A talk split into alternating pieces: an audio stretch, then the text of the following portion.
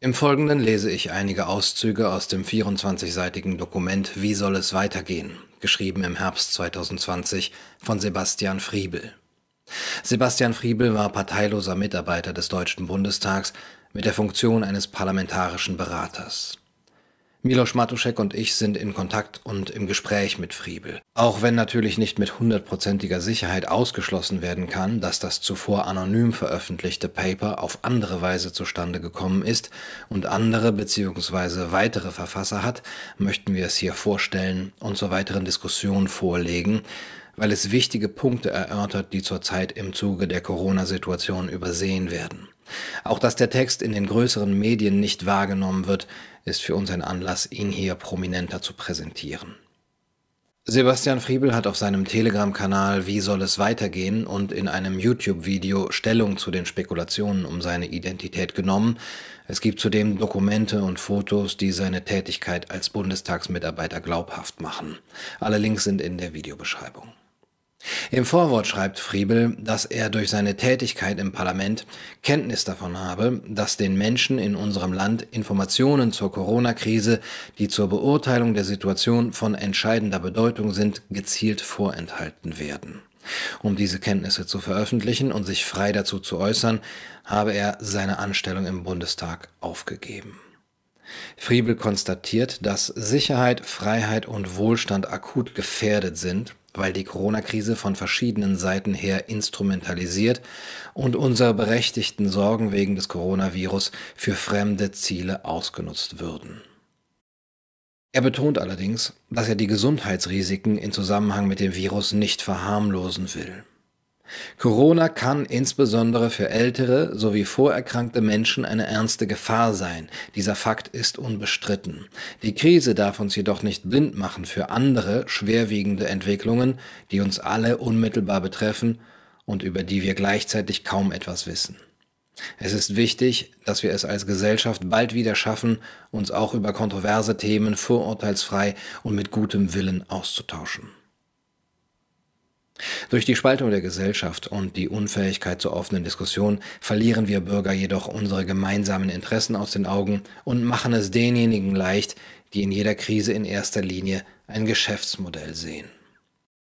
Politik und Leitmedien versuchen derzeit von schwerwiegenden politischen und wirtschaftlichen Veränderungen abzulenken, die im Windschatten der Pandemie umgesetzt werden und für die Corona wie gerufen kommt.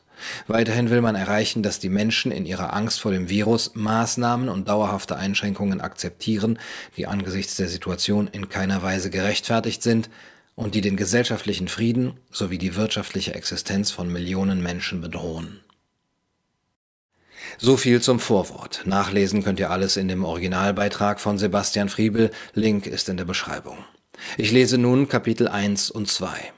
Die letzten beiden Kapitel folgen in den nächsten Tagen. Kapitel 1 Das Weltwirtschaftsforum WEF als Sprachrohr der einflussreichsten internationalen Konzerne und Großbanken instrumentalisiert die Krise, um eine lange vorbereitete Agenda zur Neuordnung der Weltwirtschaft umzusetzen. Dieser Great Reset wird uns als Wandel der Globalisierung hin zu einer nachhaltigen Wirtschaft verkauft, doch handelt es sich hierbei um eine Täuschung. Tatsächlich wollen die Konzerne des WEF, das im Wesentlichen von Finanz- und Digitalindustrie kontrolliert wird, eine Zentralisierung der politischen Macht in überstaatlichen Institutionen wie den Vereinten Nationen, der EU und dem Internationalen Währungsfonds IWF erreichen. Die Bewältigung internationaler Krisen zum Wohle der Bevölkerung dient ihnen dabei als Begründung für diese Machtverschiebung. Aber ist es realistisch, dass sich die größten Konzerne der Welt plötzlich so sehr für das Wohl des Einzelnen interessieren? Oder nutzen sie den guten Willen der Menschen aus, die sich eine friedliche, gerechte Welt wünschen und überstaatliche Organisationen als Schlüssel hierfür sehen? Frühere Führungskräfte der UN warnen davor, dass eine Stärkung dieser Organisationen bei den derzeitigen Einflussmöglichkeiten der Großkonzerne es diesen ermöglicht, die demokratische Kontrolle der Weltwirtschaft und Politik durch gewählte Parlamente dauerhaft auszuhebeln. Damit kann der Widerstand einzelner Staaten gegen die Privatisierungsorgien der Finanzspekulanten umgangen werden, was deren wirtschaftlichen Interessen sehr entgegenkommen würde. Die Konzerne nutzen also die Krise aus, um die eigenen Einflussmöglichkeiten auszuweiten. Zusätzlich wollen sie den Mittelstand endgültig verdrängen und die frei werdenden Marktanteile übernehmen. Für all diese Ziele kommt Corona und die damit verbundene globale Wirtschaftskrise wie gerufen. Die Kräfte hinter dem WEF nutzen deswegen ihren politischen Einfluss, um die Krise künstlich in die Länge zu ziehen und den Umbau der Weltwirtschaft entsprechend der eigenen Agenda voranzutreiben. Das mag sich abstrakt und verschwörerisch anhören, doch die Verkündung des Great Reset mitten im Höhepunkt der Corona-Krise spricht diesbezüglich Bände. Damit die Bevölkerung und insbesondere der Mittelstand nicht gegen diese bedenkliche Entwicklung rebellieren, verpackt man den Plan in eine herzerwärmende Geschichte eines humanen, ökologischen Neustarts der Globalisierung und versteckt die angestrebte Machtverschiebung hinter sympathischen Floskeln wie Global Governance oder Public-Private Cooperation. Doch wie glaubwürdig ist es, wenn genau die Kräfte, die sich seit Jahrzehnten durch den beispiellosen Raubbau an der Natur auf Kosten der Allgemeinheit bereichern, sich plötzlich in grünem Gewand präsentieren? Dass auch die Vereinten Nationen für diese weltweite Kampagne des Bankensektors und der Großkonzerne werben, deutet nebenbei bemerkt auf den bereits erwähnten Missbrauch der UN für privatwirtschaftliche Interessen hin. Es ist zu befürchten, dass politische Funktionäre weltweit schon bald fordern wären, UN, WHO etc. mit mehr Autorität auszustatten. Natürlich nur wegen Corona und anderen Krisen. Doch wem würde dies am Ende wirklich nützen? Viele Bürger sehen die infolge der Corona-Maßnahmen eingetretene Wirtschaftskrise als Beweis dafür, dass die Regierungen die Gesundheit der Bevölkerung über die Interessen der Wirtschaft stellen. Leider ist genau das Gegenteil der Fall. Die Krise spielt den einflussreichsten Konzernen der Welt für ihre angestrebte Transformation der Weltwirtschaft enorm in die Hände, und zwar auf Kosten der kleinen und mittleren Unternehmen. Die Verlagerung von politischer Macht auf höhere Ebenen begünstigt diese Entwicklung zusätzlich. Bundestagspräsident Schäuble hat diese Mechanismen vor kurzem sogar selbst erstaunlich offen benannt, als er sagte, die Corona-Krise ist eine große Chance. Der Widerstand gegen Veränderung wird in der Krise geringer. Wir können die Wirtschafts- und Finanzunion, die wir politisch bisher nicht zustande gebracht haben, jetzt hinbekommen. Es war sicherlich nicht seine Absicht, aber Schäuble beschreibt mit dieser Aussage selbst, warum die Krise für die lange geplante Transformation sehr gelegen kommt. Die Zentralisierung der Wirtschaft hin zu wenigen Großkonzernen und Finanzinvestoren wird mit der Wirtschaftsunion weiter beschleunigt. Den meisten höheren politischen Funktionären sind diese Wechselwirkungen bekannt. Die einen schweigen dazu, weil sie von der beschriebenen Entwicklung finanziell oder karrieretechnisch profitieren. Die anderen schweigen, weil ihnen bewusst ist, dass sich nach nur einem ehrlichen Wort die versammelte Front aus Medien und Politik auf sie stürzt und der politischen Karriere ein jähes Ende bereitet. Nur wenige deuten zumindest an, wem diese Krise wirklich nützt.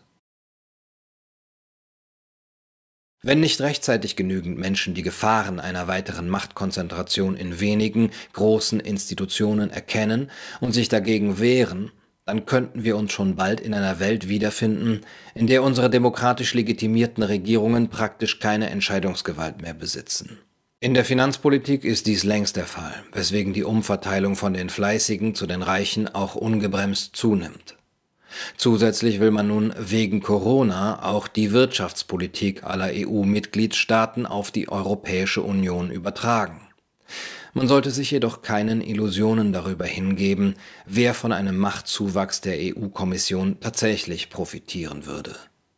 Eine Wirtschaftspolitik auf EU-Ebene würde nur noch die Interessen transnationaler Konzerne wie Amazon, BlackRock, Goldman Sachs etc. bedienen.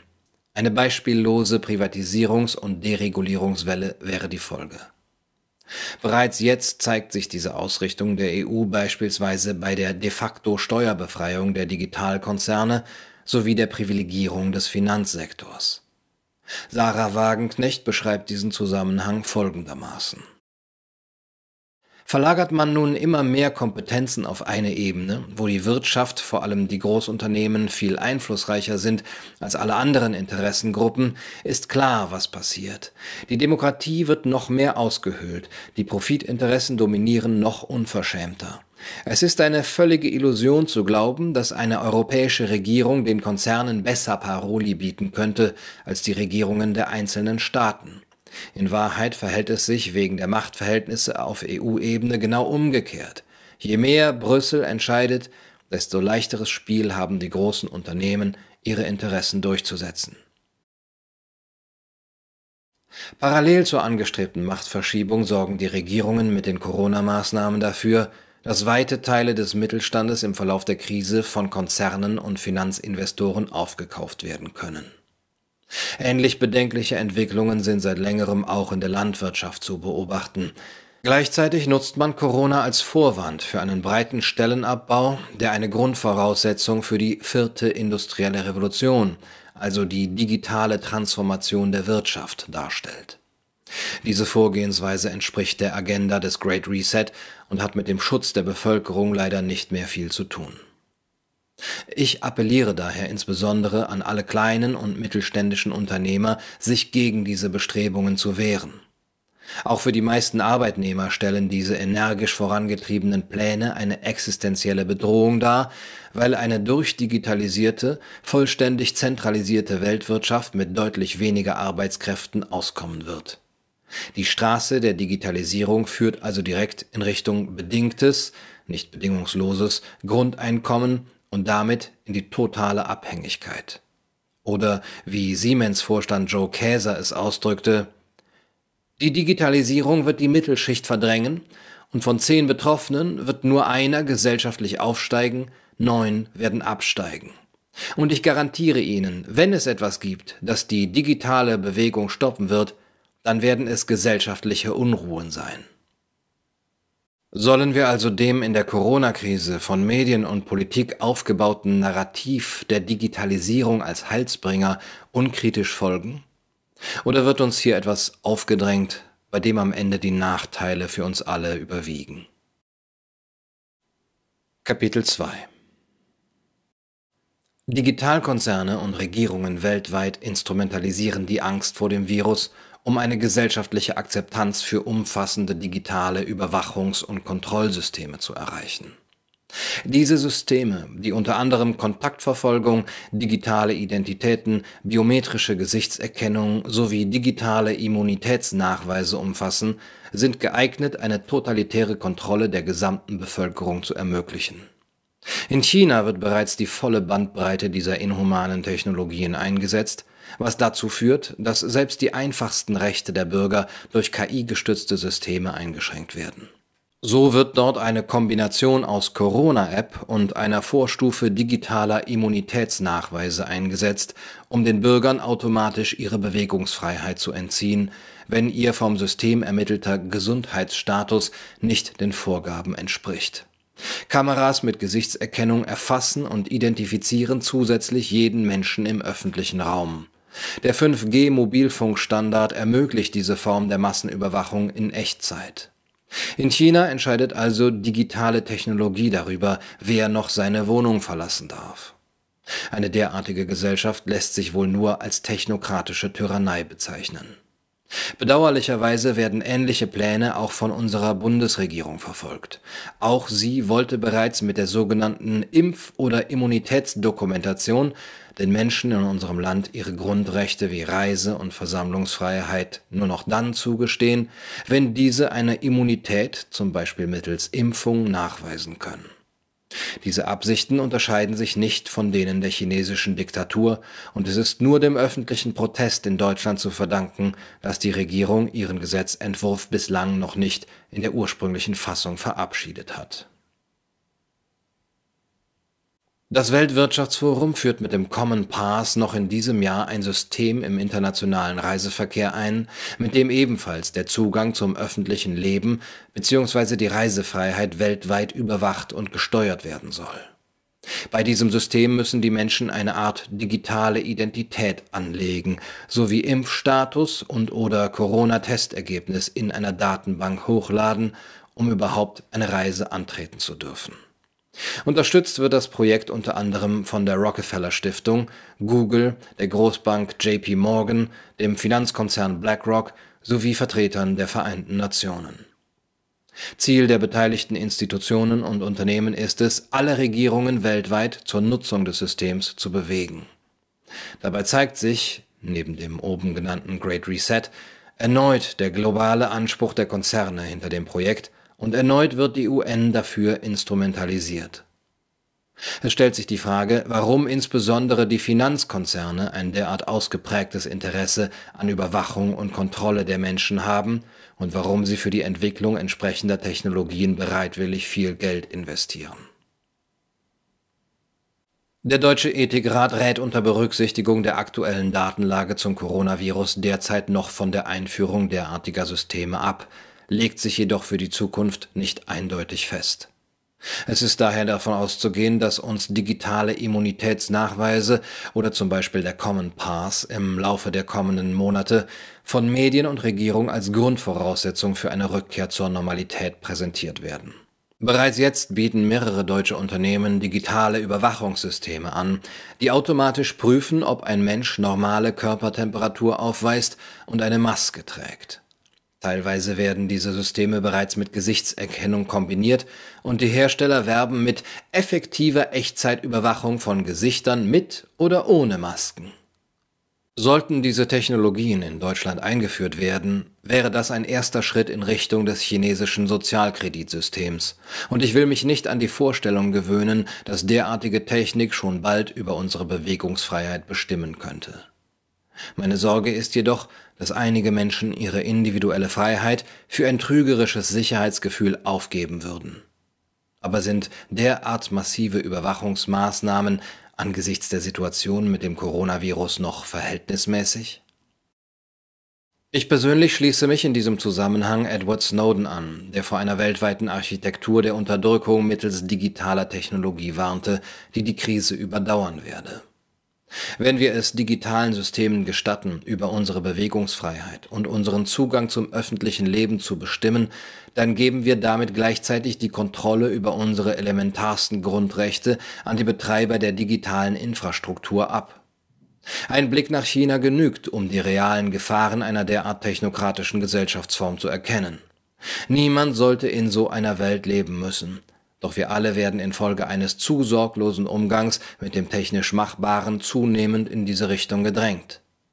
Dies gilt auch für Europa, selbst wenn es im ersten Moment schwer vorstellbar sein mag.